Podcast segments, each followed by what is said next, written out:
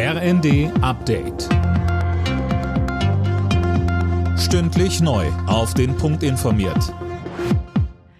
Ich bin Nanju Kuhlmann. Guten Abend.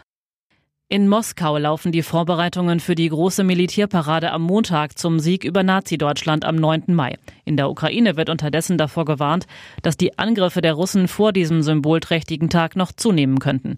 Lukas Auer mit dem aktuellen Stand. Für die Menschen in der vom russischen Militär fast komplett eingenommenen Stadt Mariupol und dem dortigen Stahlwerk läuft die Zeit ab. Bis zum Abend soll noch eine Feuerpause eingehalten werden. Es wird versucht, weitere Zivilisten aus Mariupol und dem eingekesselten Stahlwerk noch zu evakuieren. Präsident Zelensky sagte in einer Videoansprache, dass man auch versuche, auf diplomatischem Wege Lösungen für die im Stahlwerk eingeschlossenen Militärangehörigen zu finden. Der Krieg in der Ukraine macht sich auch im deutschen Schulsystem bemerkbar. Inzwischen wurden mehr als 90.000 ukrainische Kinder und Jugendliche an den Schulen aufgenommen, sagte Bundesbildungsministerin Stark-Watzinger der Rheinischen Post. Fabian Hoffmann mit den Einzelheiten.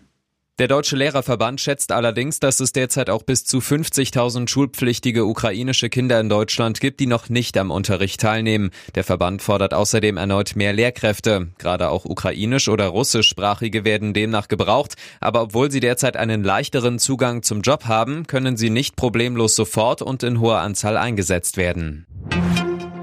Frankreichs Präsident Macron hat jetzt auch offiziell seine zweite Amtszeit angetreten. Im Pariser Élysée-Palast wurde der 44-Jährige heute feierlich ins Amt eingeführt.